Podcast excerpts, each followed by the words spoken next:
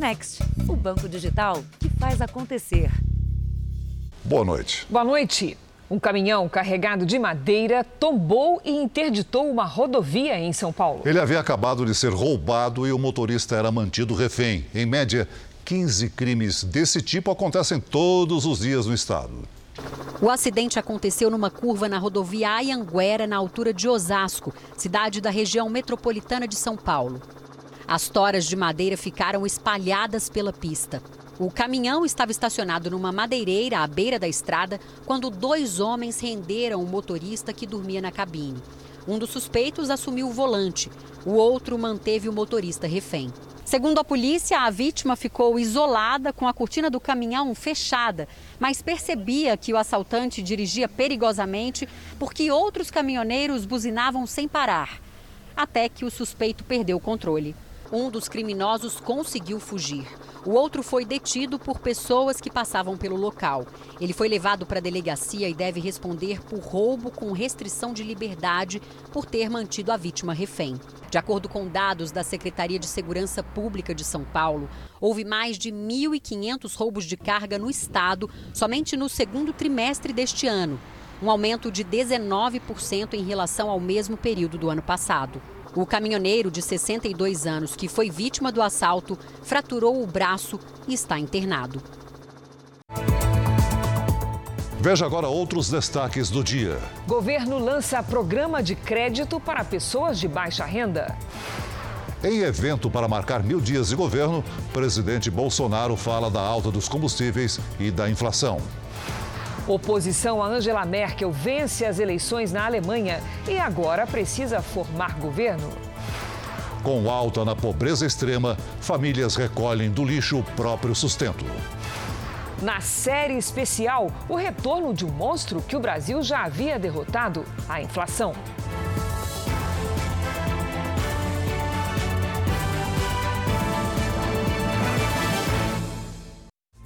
Oferecimento Bradesco. Pague do seu jeito. Curta o futuro agora.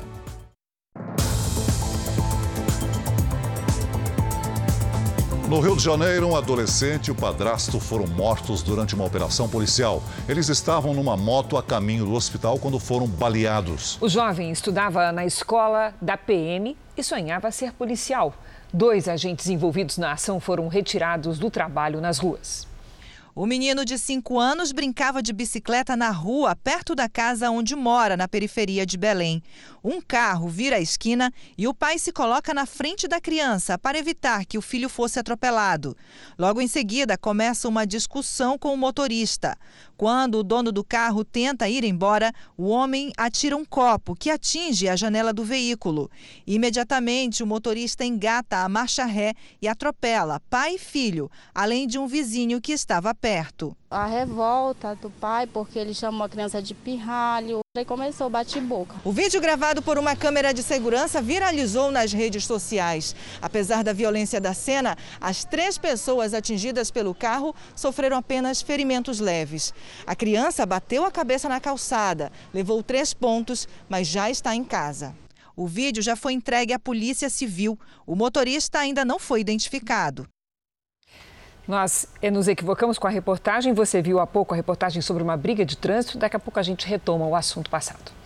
Um jovem de 18 anos enviou mensagens dizendo que uma viatura da Polícia Militar havia batido num carro e matado um rapaz numa comunidade em Belo Horizonte. Segundo a polícia, a informação é totalmente falsa. É, mas a mensagem se espalhou rapidamente pela região e revoltou os moradores. A repercussão terminou com ônibus depredados e vandalismo. A jovem chegou a ser presa. Barricadas. Gente do céu. E vandalismo. Tiraram o motorista de lá, pelo menos? A fúria dos moradores do Alto do Vera Cruz começou depois que mensagens enviadas em grupos de conversa da comunidade se espalharam. Nas postagens, uma jovem de 18 anos acusa uma sargento da Polícia Militar de ter contribuído para a morte de um vizinho num acidente envolvendo a viatura da PM. A polícia nega. É completamente inconcebível no nosso meio acreditar que um policial, por alguma razão, vai presenciar qualquer pessoa que seja se chocando contra a viatura dele, cair desacordado, vai virar as costas e vai embora. Para entrar na comunidade e acabar com o vandalismo, os policiais tiveram que usar bombas de efeito moral e gás lacrimogêneo. A Polícia Civil abriu inquérito para apurar as circunstâncias da morte do rapaz. O corpo não tinha sinais de violência, segundo o exame do Instituto Médico Legal. A autora da suposta fake news chegou a ser presa, mas foi solta pouco depois, porque a calúnia, que é acusar alguém de um crime que não cometeu, é um delito de menor potencial ofensivo. Especialistas alertam: quem repassa informação falsa também pode responder na justiça. Hoje, os meios cibernéticos estão tendo controle em relação a, aos os usuários que se conectam nas aplicações da internet, o que permite em teoria, conseguir fazer o rastreamento da informação. Os pais que têm filhos em escolas particulares já começam a fazer a matrícula do ano que vem e a renegociar as parcelas que ficaram atrasadas por causa da pandemia. Se por um lado os pais estão com a renda reduzida, por outro, as escolas estão com altos níveis de inadimplência e muitas correm o risco de fechar. A recomendação é negociar e buscar um meio termo. Não foi por opção que Fábio tirou o filho de 12 anos da escola particular. Na hora não tinha, não tinha escolha, né? Eu colocava na escola pública ou ele ficava sem estudar. O vendedor perdeu o emprego antes mesmo da pandemia, no segundo semestre de 2019. Assim que conseguiu uma recolocação, voltou a negociar com a escola, mas até agora não conseguiu um acordo. Se eu estou devendo lá, ele estudou lá, concordo que eles têm que cobrar, só que o jeito que eles querem não está dando. Não dá para ele, não dá para mim. Em janeiro desse ano, a inadimplência nas escolas particulares de São Paulo era de quase 10%. Mas bem antes disso, muitas fecharam as portas. São Paulo, para você ter uma ideia, tem 11 mil escolas. Dessas 11 mil escolas, 50% são menos de 200, são escolas familiares, sabe? Aquela escola que pequena, que não tem acesso a crédito, foram essas que sofreram mais. A gente acredita que 30% dessas escolas fecharam. Bem antes da pandemia, as discussões entre pais e escolas já costumavam aumentar nessa época do ano por conta da aproximação do período de rematrícula. Por lei, os alunos devedores não podem passar por nenhum tipo de constrangimento ou suspensão das atividades durante o ano letivo. Mas, em contrapartida, as escolas podem não autorizar a rematrícula caso não haja um acordo formal com os pais inadimplentes. Nessa escola, a ordem foi negociar para manter os alunos, mesmo com uma inadimplência de até 60% em alguns meses do ano passado. Muita gente perdeu o emprego, funcionário, a pessoa que trabalha autônomo, ela não tinha renda. Esses foram assim os principais. A orientação do Sindicato das Escolas Particulares de São Paulo é tentar achar um meio termo. A gente tem aconselhado que se a escola não consegue é, dar desconto, que ela faça um ajuste no número de matrículas, em vez de se cobrar em 12, cobra 15, 20 vezes a, a anuidade, enfim tente é, atender a família da melhor forma possível. De olho no crescimento das vendas, no final do ano, as empresas estão com vagas temporárias abertas. É uma oportunidade para quem está desempregado e que pode se transformar num trabalho fixo. Foram cinco meses de muito sufoco, sem nenhum trabalho. Não entrava dinheiro de lugar nenhum, né? Então, para pagar as contas ficava bem difícil, para pagar aluguel, para pagar as contas dentro de casa. Então, quem estava me ajudando era meu pai e minha mãe. Né? Na fábrica de esquadrias, o Vinícius conseguiu uma vaga temporária. Agora trabalhando, a situação melhorou, né? Ficou, ficou melhor. Deu para dar uma respirada. A, essa porta que abriu foi muito boa. A porta se abriu para ele e outros cinco trabalhadores que a empresa contratou. A construção civil atualmente né, voltou a, a fluir agora depois dessa crise financeira que abateu o mundo, né? E nós recebemos alguns projetos e para atender a demanda desses projetos, nós estamos precisando e realizando algumas contratações temporárias. É um tipo de contratação que sempre aumenta nessa época do ano em muitas atividades. Também por causa de datas especiais, Dia das Crianças, Black Friday e Natal. Esta rede de lojas de brinquedos está com 2.400 vagas abertas. Nós estamos contratando 600 pessoas a mais, um crescimento de 30%, né? A gente ter uma expectativa realmente de um crescimento de vendas. E aí, tendo oportunidade dentro da loja de uma efetivação, eles têm prioridade. A chance de voltar ao mercado de trabalho com um emprego temporário deve ser maior neste ano. Uma associação que reúne agências de recursos humanos prevê a oferta de quase 570 mil vagas 20% a mais do que no último trimestre do ano passado. E com a perspectiva de que mais gente desta vez consiga transformar a oportunidade em um emprego fixo. E é o que a gente tem visto ocorrer durante este ano, que a média de contratações efetivas por parte da empresa subiram de 15% para 22%. Então, está acontecendo no trabalho temporário uma forma do desempregado voltar ao mercado de trabalho. Foi como temporário, em outro ano, que o William começou na loja. Tempo suficiente para mostrar que merecia continuar. Não vim com ideia de ficar só 30, 40 dias, não. Zoei a camisa bastante, fiz várias funções aqui, achando que era só estoquista, mas não, estou aqui até hoje. No podcast JR 15 Minutos de hoje, eu conversei com o presidente da Associação Brasileira de Empregos Temporários, Marcos de Abreu, sobre a criação de vagas no país. Você pode ouvir no r7.com, Play Plus e nos aplicativos de podcast.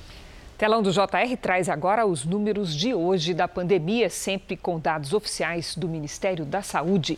O país tem mais de 21 milhões 366 mil casos da Covid-19.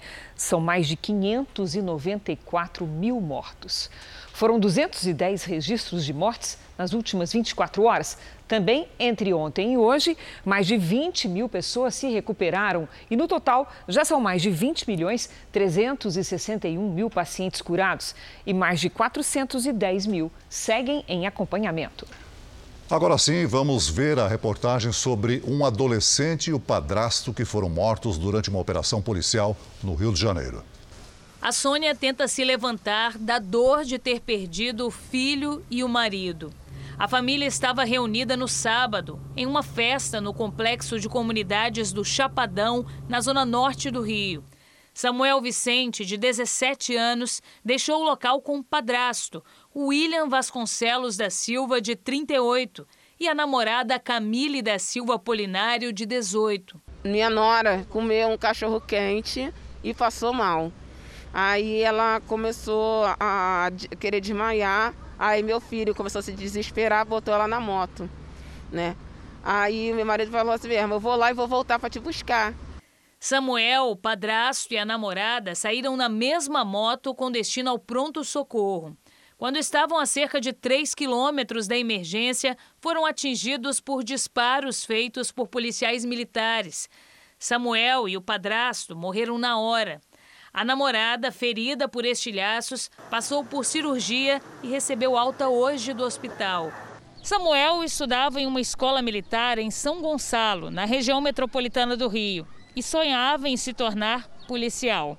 A família conta que ele se alistou para o exército e já havia até cortado o cabelo para se apresentar no quartel. O sonho dele era ir para os Estados Unidos, ser policial lá de fora, que ele falou, eu vou começar por baixo, pelo Rio, eu vou chegar até lá fora.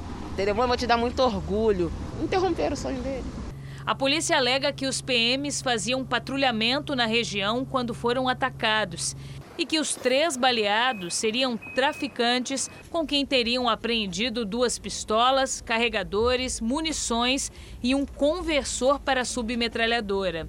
A versão é contestada pela Comissão de Direitos Humanos da OAB, que apura o caso. A versão não tem nenhum sentido, né? Afirma que Samuel estaria armado, né? E até contradiz. Uma, um diz que Samuel estaria com uma pistola, outro diz que Samuel estaria com um fuzil, né? É, e não tem nenhuma lógica, né? Nenhum bandido do Rio anda na sua moto, moto seu próprio nome, né? Para cometer crimes. Testemunhas estão sendo ouvidas e as armas dos PMs foram recolhidas para serem periciadas. Que ele não pode ficar passar como se fosse bandido que ele não era. Isso é que está acabando comigo. Hoje é o Dia Nacional da Doação de Órgãos. Dia de lembrar as 50 mil pessoas na fila de espera por um transplante em todo o Brasil. Já são seis anos fazendo sessões de hemodiálise três vezes por semana. Apenas um transplante poderia tirar a dona Irandir dessa rotina. Viver dependendo de uma máquina não é fácil, é muito complicado. A fila de espera por um transplante de órgão no Brasil é de quase 50 mil pessoas. Poderia ser menor se o índice de recusa de parentes de possíveis doadores não fosse tão alto quase 40%. Para incentivar a doação, o Ministério da Saúde lançou a campanha Deixa Todo Mundo Saber. O primeiro ponto é a pessoa se convencer. E após se convencer, ela precisa entender que isso não basta, ela precisa conversar com a família. Porque a legislação do Brasil diz que a palavra final para a doação de órgãos não é da pessoa. Esta médica explica que ainda existem muitos mitos e informações falsas sobre a doação de órgãos e o diagnóstico de morte cerebral. A gente tem várias auditorias que se sucedem para checar se realmente é isso que deve ser feito, então é um processo muito seguro. Foi graças a um transplante que João Pedro se livrou da hemodiálise. Nova vida sem, sem igual. Voltei a viver novamente. Ainda nesta edição, mil dias de governo Bolsonaro são marcados por discursos sobre alta nos combustíveis e vacina contra a Covid. E na série especial, a vilã está de volta, diminuindo o poder de compra dos brasileiros.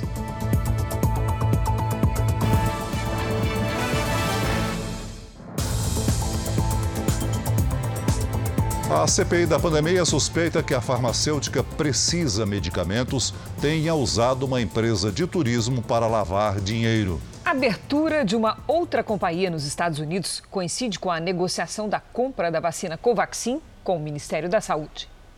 Oficialmente, a empresa Barão Turismo tem o papel de vender passagens para o grupo Precisa Medicamentos e para a Primarcial, empresa que pertence ao diretor institucional da Precisa, Danilo Trento. Mas informações da Polícia Federal que chegaram à CPI da pandemia levantam uma suspeita. Todos os meses, essa empresa de turismo recebia dinheiro das empresas do Grupo Precisa como pagamento pela venda de passagens. No ano passado, os repasses variaram entre 25 mil e 582 mil reais. Mas em fevereiro deste ano, a Barão Turismo teve um salto de faturamento. Somente naquele mês recebeu 972 mil reais. Em maio, quando a CPI começou efetivamente os trabalhos, o repasse caiu para pouco mais de 4 mil reais. Coincidentemente, em 15 de fevereiro, mês do maior repasse, a Barão Turismo abriu uma empresa em Wyoming, nos Estados Unidos. O estado é considerado um paraíso fiscal por cobrar poucos impostos em cima das transações financeiras. Dez dias após a abertura da empresa nos Estados Unidos, a Precisa Medicamentos fechou o contrato com o Ministério da Saúde no valor de 1 bilhão e 600 milhões de reais para a venda de 20 milhões de doses da vacina Covaxin. A assinatura do contrato não resultou na compra das vacinas. A CPI desconfia que a Barão Turismo, na verdade, seja uma empresa criada pela Precisa Medicamentos para lavar dinheiro do grupo. Se as suspeitas forem confirmadas, há também o crime de evasão de divisas. A previsão é que o relatório final da CPI seja apresentado em duas semanas. Apesar de assinado, o contrato de compra da Covaxin não foi pago. Ele acabou cancelado pelo Ministério da Saúde depois que a Precisa foi descredenciada pelo laboratório indiano Parabiotech.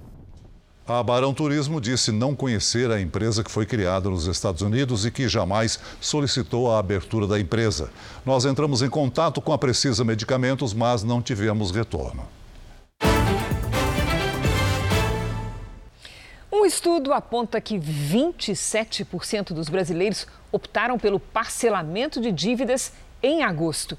Este é o assunto para a nossa Patrícia Lages. Boa noite, Patrícia. Como é que anda o quadro geral da inadimplência no Brasil? Cris, ele aumentou um pouquinho. Boa noite para você, para o Celso. Boa noite para você aí de casa. A boa notícia é que os parcelamentos podem melhorar esses números. O mapa da inadimplência e renegociação de dívidas no Brasil é um estudo mensal que mostra como anda o endividamento no país. De julho para agosto, 25 mil pessoas entraram na inadimplência, enquanto praticamente 3 em cada 10 brasileiros estão tentando sair dela, parcelando suas dívidas. O valor médio das dívidas por pessoa permanece quase o mesmo, com uma pequena queda, de R$ 3.935 em julho para R$ 3.929 em agosto. As principais causas são os bancos, com cheque especial e cartão de crédito, representando 29%, as contas de consumo, como água e luz, com 23,3%, e o varejo, com pouco mais de 13%. Agora, Patrícia, é claro que com o orçamento apertado, com o máximo de informação possível, dá para diminuir esse, esse pagamento, negociar a dívida? Sim, tem que negociar, Cris. E olha, alguns credores estão oferecendo vantagens, então é bom aproveitar. Várias concessionárias de energia elétrica e companhias de abastecimento de água têm opções de parcelamento no próprio site. E o melhor, sem cobrança de juros e de multas. Nesse caso, vale a pena optar pela forma de par parcelamento mais longa. Já nas dívidas com os bancos, o parcelamento deve ser o menor possível para diminuir a incidência de juros. O mais importante é consultar o orçamento antes de solicitar um parcelamento para não deixar de pagar, ficar inadimplente de novo e depois ter de arcar com uma dívida ainda maior. Cris. Obrigada, Patrícia. Veja a seguir: famílias que passaram a viver na extrema pobreza vasculham o lixo para sobreviver. E na série especial, os motivos que fazem a inflação disparar no Brasil.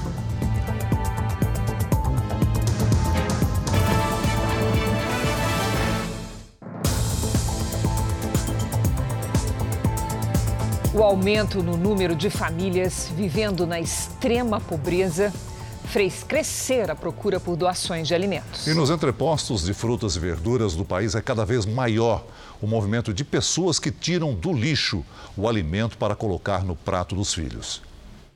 Dispensas, geladeiras e barrigas vazias. Crianças sem leite, famílias inteiras que passam o dia com apenas uma refeição e mesmo assim, o que vai para o prato nem sempre sustenta.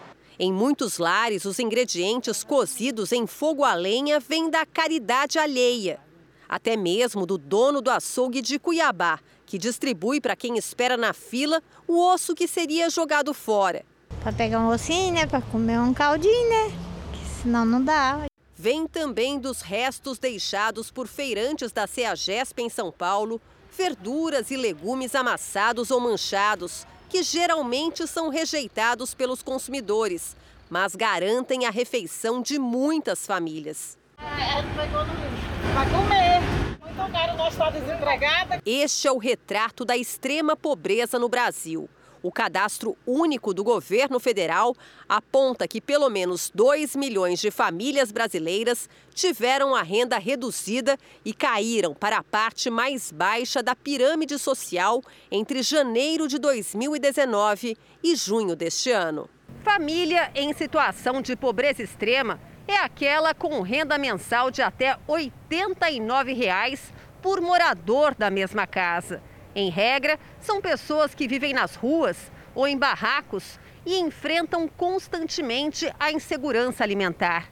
41 milhões de brasileiros, o maior número de miseráveis dos últimos 19 anos. A causa de tudo isso foi pandemia, depois você viveu uma recessão, uma inflação sem, sem crescimento, e isso leva prejuízos principalmente para a classe mais pobre, em relação a desemprego e queda de renda. Juliana faz parte deste triste quadro. Ela, o marido, quatro filhas e um irmão vivem com apenas 300 reais por mês. Dinheiro conseguido com a coleta de papelão reciclável. E a miséria também jogou a jovem de 23 anos no grupo do Sem Esperança. Elas pediam as coisas e eu não poder dar falar que tem que esperar, que eu tenho que fazer pegar dinheiro. Isso machuca. E ainda nessa edição, na nossa série especial, a volta da inflação, que corrói o valor da moeda e a renda do trabalhador. No Rio Grande do Sul, um prédio que concentrava serviços do governo estadual pegou fogo há quase dois meses. Funcionários do Detran reclamam que tiveram de ir trabalhar em casa e muitos foram obrigados a pagar por equipamentos usando o próprio dinheiro. Para piorar, ainda precisaram cuidar dos carros do departamento. Os servidores fizeram um protesto contra o governo estadual. Eles acusam o governador Eduardo Leite de descaso e exigem melhores condições de trabalho. O buzinaço representa o descontentamento da categoria. O Detran Gaúcho funcionava no prédio da Secretaria Estadual de Segurança Pública, destruído há dois meses em um incêndio. Quase 100 mil processos foram perdidos. Por isso, servidores protestaram em frente ao Centro Administrativo Estadual, na região central de Porto Alegre. Ficamos sem o prédio estamos trabalhando em casa e sem usando a nossa infraestrutura, usando a nossa internet, a nossa luz, né? E sem contrapartida. Além de um novo local de trabalho, os servidores reclamam que tiveram de guardar as viaturas do departamento nas próprias garagens, já que o governo não destinou um local específico para os carros. Em protesto, as chaves dos veículos foram entregues hoje. A entrega das chaves é uma entrega simbólica, porque como com o incêndio da SSP, a gente não tem nem local para guardar essas viaturas. Nós não temos local para guardar os carros. Então o, o governo solicitou que nós mantivéssemos sobre a nossa guarda os veículos. Com a paralisação, houve o cancelamento de exames de autoescola previstos para esta segunda-feira, tanto na capital quanto em municípios do interior do estado. Os funcionários do Detran reclamam da falta de diálogo com o governador Eduardo Leite. Até mesmo funcionários do alto escalão ameaçam deixar os cargos. Nós pedimos que o governo abra um espaço para negociação, que o governador baixe os seus olhos e nos enxergue, porque nós queremos ser vistos. As reclamações se estendem também aos salários da categoria. Nós estamos há 10 anos sem reajuste no nosso salário.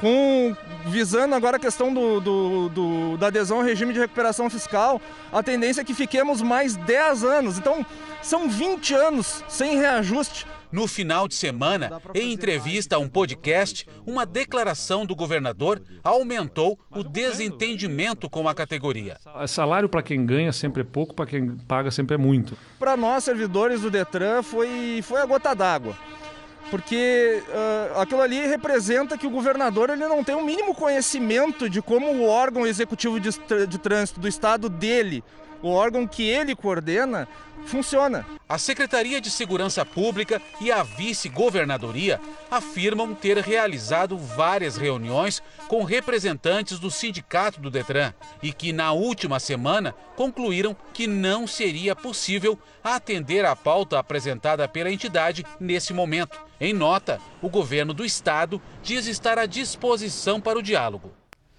A Agência Nacional de Telecomunicações, a Anatel, publicou hoje o edital do leilão da internet 5G, marcado para 4 de novembro. As empresas interessadas devem apresentar as propostas dentro de 30 dias. A licitação deve movimentar 49,7 bilhões de reais, de acordo com a Anatel. Entre as regras estão levar internet 4G para as rodovias do país, migrar o sinal da TV parabólica para liberar na faixa de 3,5 GHz para o 5G, construir uma rede de comunicação exclusiva para a administração federal, instalar uma rede de fibra ótica via fluvial na região amazônica, levar internet móvel de qualidade às escolas públicas e fazer investimentos de cobertura 4G ou superior em áreas pouco ou não servidas pela banda larga. A previsão é que o 5G comece a funcionar em julho do ano que vem inicialmente nas capitais. A gente vai levar 40 bilhões de reais de investimentos para resolver todo o problema que nós temos, tanto no setor de radiodifusão como, como ecossistema de telecom. O presidente Bolsonaro deu início hoje aos atos que marcam os mil dias do governo. Ele falou sobre a alta nos preços dos combustíveis e da inflação. Também mencionou denúncias de corrupção e a vacina contra a Covid-19. Foi o primeiro compromisso depois do resultado do teste para a Covid descartar a infecção pela doença. O presidente Bolsonaro participou de evento da Caixa no Palácio do Planalto. O banco lançou uma linha de crédito focada na população mais pobre. Cerca de 100 milhões de pessoas que têm conta no Caixa Tem, aplicativo usado para os repasses do auxílio emergencial, poderão solicitar pelo celular empréstimos de 300 a mil reais com 24 meses para pagar e juros de 3,99% ao mês. O grande destaque do evento foi o lado político. No discurso, o presidente Jair Bolsonaro falou sobre pontos delicados enfrentados pelo governo na área econômica, como a inflação, o dólar e os preços dos combustíveis em alta. As dificuldades relacionadas à pandemia também foram tema da fala do presidente. Muitos acham que o que acontece hoje no tocante à economia, inflação, preço de combustíveis, de alimentos, entre outros problemas, está acontecendo porque eu sou presidente, e não em grande parte pelo que nós passamos, estamos passando ainda. Notícia agora, não confirmei, mas gás no Reino Unido, 300% de reajuste. Combustível nos Estados Unidos, esse eu tive lá, 40%. E alguns podem falar: o que, que nós temos a, a ver com o que acontece em outro país? O mundo todo está conectado. Alguém acha que eu não queria a gasolina a quatro reais ou menos? O dólar 4,50 ou menos? Não, não é maldade da nossa parte, é uma realidade. E tem um ditado que diz: nada não está tão ruim que não possa piorar. Outro assunto citado por Bolsonaro foram as denúncias de corrupção. Quando se fala em mil dias sem corrupção, eliminou-se a corrupção? Obviamente que não. Pode acontecer problemas em alguns ministérios? Pode, mas não será da vontade nossa. Nós vamos buscar maneira de, obviamente, apurar o caso e tomar as providências cabíveis com outros poderes sobre aquele possível ato irregular. Mas diminuiu muito a corrupção no Brasil, muito. O presidente também aproveitou para dizer que não é contra a vacina. Não teria assinado a medida provisória de dezembro do ano passado, destinando 20 bilhões para comprar vacina. Mas nós respeitamos a liberdade. Por mais que me acusam de atos antidemocráticos, são apenas acusações, ninguém mais do que eu respeita o direito de todos. A vacina não pode ser obrigatória. No fim da tarde, o presidente participou de um evento do Dia Nacional da Luta das Pessoas com Deficiências. Nesta semana, o presidente pretende fazer inaugurações pelo país. Enquanto isso, em Brasília, o foco é todo pela aprovação de duas medidas no Congresso, que podem abrir espaço no orçamento para o pagamento do novo Bolsa Família que passará a se chamar Auxílio Brasil. O governo depende da aprovação de mudanças no pagamento de precatórios, que são as dívidas judiciais da União, e também precisa que sejam criadas as novas regras do imposto de renda. As pautas contam com o apoio dos presidentes da Câmara e do Senado. O presidente da Petrobras, Joaquim Silva e Luna, disse hoje no Rio de Janeiro que não haverá mudança na política de preços dos combustíveis. Segundo Luna, a empresa continua trabalhando da mesma forma, acompanhando a paridade internacional e o câmbio. O presidente da Petrobras também disse que, por enquanto, não há necessidade de novos aumentos no preço dos combustíveis. E a Câmara dos Deputados aprovou o projeto que pode garantir mais recursos para o programa social do governo, que vai substituir o Bolsa Família. Quem tem as informações é o nosso colega Luiz Fara Monteiro. Boa noite, Fara. Cris, Celso, a você que nos acompanha, uma ótima noite. Olha só, isso aí é uma mudança na lei de diretrizes orçamentárias que deve ser votada ainda hoje aqui no Senado. Na prática, a proposta dá sinal verde para o governo contar com projetos ainda não aprovados como fonte de compensação para aumentar as despesas. Uma das propostas autoriza usar, por exemplo, o aumento de arrecadação previsto com as mudanças previstas no imposto de renda para bancar o Auxílio Brasil. Então, essa a ideia do governo é aumentar, por exemplo, o benefício dos atuais 189 para 300 reais, além de aumentar também em 2 milhões o número de famílias beneficiadas. Só que essa alteração no imposto de renda, aprovada na Câmara, ainda depende do aval do Senado. O texto também prevê a liberação de recursos para a conclusão de obras paralisadas. Cris e Celso. Obrigada, Fara. Boa noite. E o Congresso derrubou hoje o veto do presidente Bolsonaro ao projeto que suspende despejos até o fim de 2021. Com isso, donos de imóveis e locadores não podem expulsar inquilinos que tenham sido afetados com a pandemia e que não estejam honrando o pagamento. O fogo no Pantanal continua a se espalhar rapidamente e ameaçar a população ribeirinha. Várias famílias foram resgatadas às pressas pelos bombeiros. Foi mais uma noite de combate às queimadas pelo Pantanal. Bombeiros de Mato Grosso do Sul se dividiram em diversas frentes de trabalho durante a madrugada. Na região de Corumbá, esta família foi resgatada pelos bombeiros.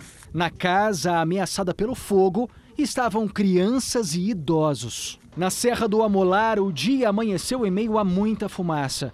Aviões decolam a todo momento e lançam água para tentar resfriar o solo numa das áreas mais preservadas do bioma. Nas últimas 48 horas, 290 focos de incêndio foram registrados no Pantanal.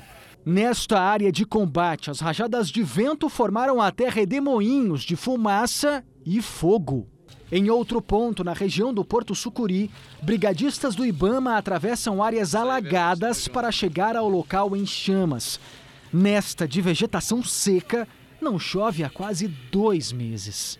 Setembro ainda não terminou e o número de focos de queimadas no Pantanal é quase o dobro do registrado no mesmo mês ano passado. É a pior onda de seca que o Pantanal enfrenta em cinco décadas. Neste fim de semana, a falta de chuva também levou uma nuvem de poeira para o interior de São Paulo e de Minas Gerais. Nas cidades mineiras de Frutal e Conceição do Alagoas, o céu ficou marrom no meio da tarde. Em alguns pontos, a poeira densa formava um paredão. Em Franca e Ribeirão Preto, cidades paulistas, moradores registraram diversos pontos onde a poeira avançava de forma rápida e dava até para ver a areia sendo carregada pelo vento. Especialistas dizem que o fenômeno acontece por causa do tempo seco. É para reverter essa condição dramática de tempo seco, é preciso muito mais do que chuva em pontos isolados, como nós tivemos no final de semana. Vamos conversar com a Lidiane Sayuri. Boa noite, Lid. Quando é que vem chuva para valer? Vamos lá, Cris. Boa noite para você, Celso. Boa noite a todos. Vamos ter chuva em breve, mais abrangente do que vimos no final de semana, mas ainda longe da quantidade necessária para mudar este cenário. Por enquanto, as nuvens seguem bem espalhadas pelo norte do país e sobre as áreas litorâneas. Nas próximas horas, uma frente fria se forma no Uruguai e avança pelo sul. Ao encontrar a atmosfera aquecida, a frente fria pode provocar pancadas com rajadas de vento e granizo, principalmente no Rio Grande do Sul e em Santa Catarina. Já nas áreas claras, o tempo fica firme.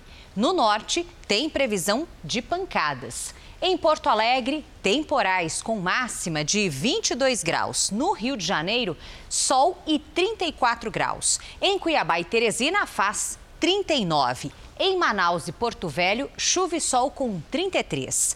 Em São Paulo, vamos ter um dia quente e muito seco, com 31 graus. Na quarta-feira, mudança do tempo. 26 é a máxima. Na quinta, a mesma temperatura e na sexta-feira, 25 graus. Tempo Delivery. Na tela, a mensagem do Robson. Ele quer saber a previsão para a cidade gaúcha do Norte, Mato Grosso. Vamos lá, Celso. Robson, o seguinte: pelo menos até quinta-feira o tempo segue bem abafado e com pancadas de chuva à tarde. Terça e quarta com máxima de 36 graus. Na quinta, até 37. Delivery para a Ana, de Santa Teresa, Espírito Santo. Vamos lá, Ana. Santa Teresa também conhecida como beija-flor do Espírito Santo por causa da grande quantidade dessas aves por lá. Vamos lá.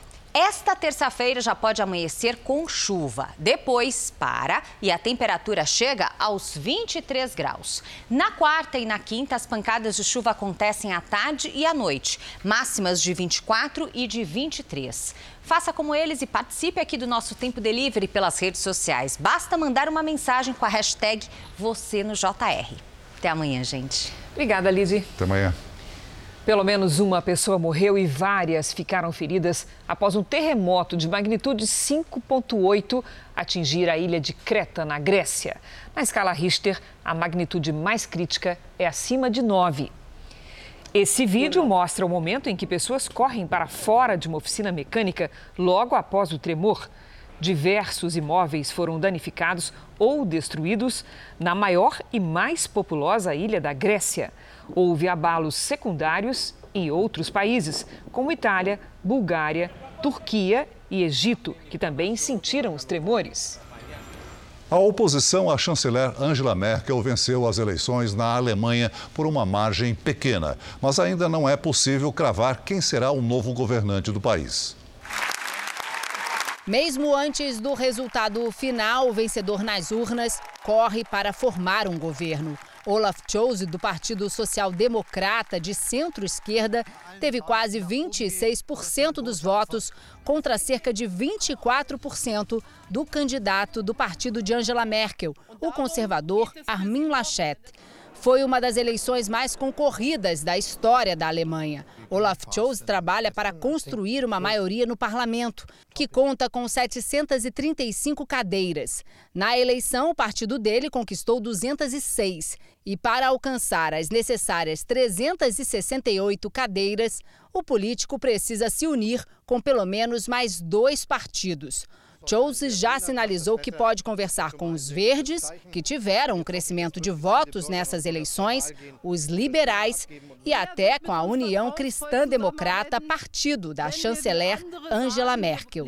Países europeus como a França pediram rapidez na formação do novo governo, já que essas negociações podem durar meses. O candidato vencedor prometeu uma definição até o final deste ano. Até lá, Angela Merkel segue no cargo, onde está há 16 anos. Apesar de ser da oposição, Olaf Scholz aponta para uma continuidade. Devido a acordos partidários anteriores à eleição, ele faz parte do atual governo, onde é ministro da Economia e vice-chanceler. O cantor americano R. Kelly foi condenado por extorsão e tráfico sexual de mulheres e de menores de idade. O júri do Tribunal Federal de Nova York considerou Kelly culpado de todas as acusações. Ele seria o líder de uma organização criminosa que recrutava mulheres e crianças para o tráfico sexual. A audiência de sentença do cantor está marcada para maio do ano que vem. O presidente dos Estados Unidos, Joe Biden, tomou a terceira dose da vacina contra a Covid-19.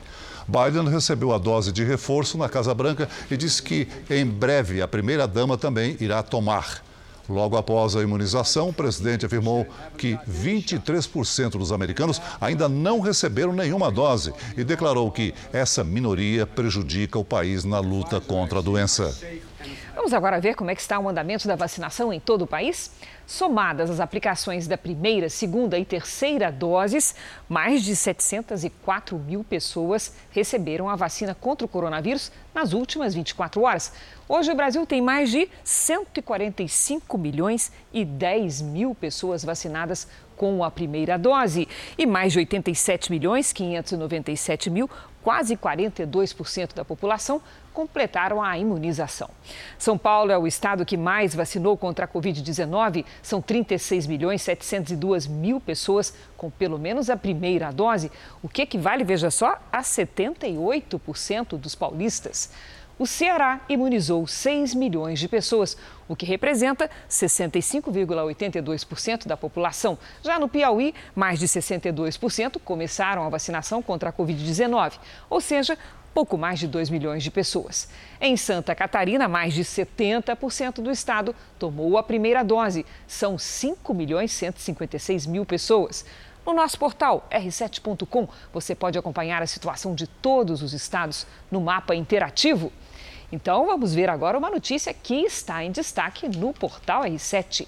A farmacêutica Pfizer avançou nos testes de um remédio contra a Covid-19 é a segunda de três etapas de testes. O estudo é feito com 2.660 pessoas que são voluntários em todo o mundo e é indicado para quem convive com pessoas infectadas pelo coronavírus. O antiviral será em forma de comprimido. Para ler esta e outras notícias, aponte a câmera do seu celular para o QR Code que aparece aí na sua cela, tela ou então acesse r7.com. Uma velha conhecida dos brasileiros está de volta: a inflação. Ela destrói o poder de compra das famílias e atinge principalmente os mais pobres. Na série especial de hoje, você vai saber os motivos para o país enfrentar uma inflação tão alta.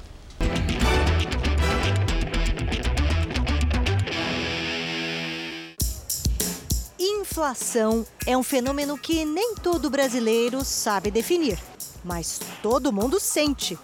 No mercado. Tudo absurdo, tô aqui indignada. No posto.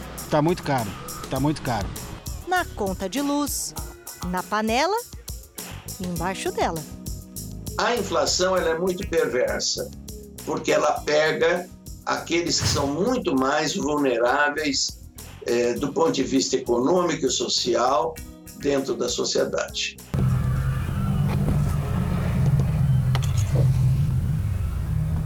Ora dragão, ora fantasma. Como um monstro de filme de terror, a dona inflação vira e mexe volta para assombrar a vida dos brasileiros. Essa velha conhecida derrete o valor da nossa moeda. O dinheiro de hoje já não compra o que comprava ontem e amanhã menos ainda. Quer um exemplo? Cinco anos atrás eu podia comprar três sacos de pipoca. Hoje, com o mesmo dinheiro, eu só levo dois. O terceiro, a inflação comeu. A dona Francisca conhece muito bem esse bicho papão que tudo devora. Quando ela nasceu, no início dos anos 50, o Brasil já vinha sofrendo um processo inflacionário. O feijão, eu lembro quando minha mãe ia comprar, comprava assim, ai, vai, vai faltar o feijão. E todo mundo saía para comprar, para não passar fome, né? O ápice foi nos anos 80, quando o país passou a ter uma hiperinflação. Os preços subiam tanto que era difícil até saber o valor dos produtos. No supermercado, a maquininha de etiqueta não parava de trabalhar. A dona Francisca voava para o mercado para escapar do homem da maquininha e da inflação. A gente já ia correndo comprar as coisas para o mês inteiro. Por causa da inflação, o Brasil trocou várias vezes de moeda. Cruzeiro, cruzado, cruzado novo, cruzeiro de novo, cruzeiro real. Foram seis pacotes econômicos. E teve até congelamento de preços. Nada barrou a inflação. Até que finalmente, com o plano real, a gente conseguiu eliminar esse problemão aí. O Brasil não é o único país que viveu um processo inflacionário impressionante. Olha só essa nota do Zimbábue, na África: 100 trilhões de dólares. Na verdade, vale pouco mais de dois reais. A Venezuela vive o caso mais dramático de inflação na América do Sul atualmente. O dinheiro vale tão pouco que são necessárias pilhas de notas para comprar itens básicos do cotidiano, como mostram esses registros do fotógrafo Carlos Garcia. Aqui no Brasil, depois do real, a inflação passou a ser de um dígito. E o brasileiro se acostumou com isso.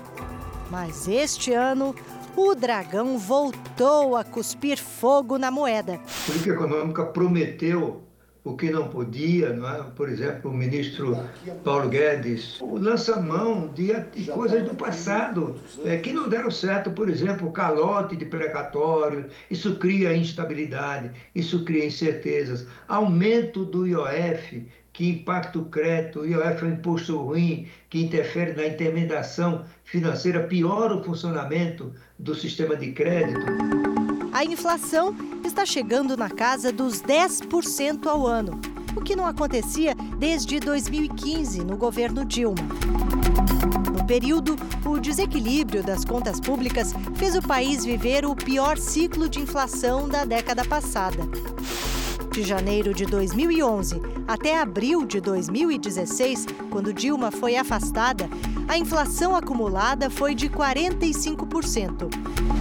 Na prática, o brasileiro perdeu quase metade do poder de compra no período. Pandemia, seca, preço do petróleo, exportações, safra no campo, contas públicas, políticas econômicas.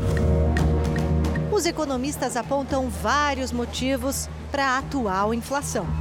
Olha, está tudo tão caro por uma série de fatores. A maioria vinda do exterior, que é um aumento de custos, o aumento de preço de commodities agrícolas como soja, milho, café, carne, frango e assim por diante, que foi uma consequência do aumento da expansão da economia chinesa. Internamente, nós temos algumas coisas fora do nosso controle. Por exemplo, o clima não está sendo camarada com o Brasil, nós tivemos seca e depois da seca, geada. O ministro Paulo Guedes, quando apostou numa estratégia de dólar alto, conforme ele mesmo falou várias vezes, ele subestimou o impacto desse dólar na inflação. O problema que o ministro subestimou é que esse dólar alto ele acaba subindo os preços aqui também. Que foi o que aconteceu. Essa subida muito forte do dólar acabou contaminando uma série de preços. Se a causa é complexa, o resultado é simples e cristalino. Tudo fica mais caro. Quatro meses atrás, três meses atrás, sei lá, o preço do açúcar, do feijão, do óleo era X. Hoje a gente vai no mercado, a gente se assusta com os preços das coisas. A Lígia era gerente de vendas em um varejo de roupas. Esse ano virou autônoma. Começou a própria confeitaria e sentiu o óleo, o leite, a manteiga, os ingredientes dos bolos, todos subiram. Apertar o cinto é o que a Lígia e tantos brasileiros estão fazendo agora para não serem devorados por velhos dragões. O que a gente vem passando desde o ano passado, a palavra de ordem foi reinventar, refazer, recomeçar, né? Então o re veio na frente de todas as palavras. O Jornal da Record termina aqui. A edição de hoje na íntegra e também a nossa versão em podcast estão no Play Plus e em todas as nossas plataformas digitais. E à meia-noite e meia tem mais Jornal da Record. Fique agora com a novela Gênesis. A gente se vê amanhã. Até lá. Boa noite e até amanhã.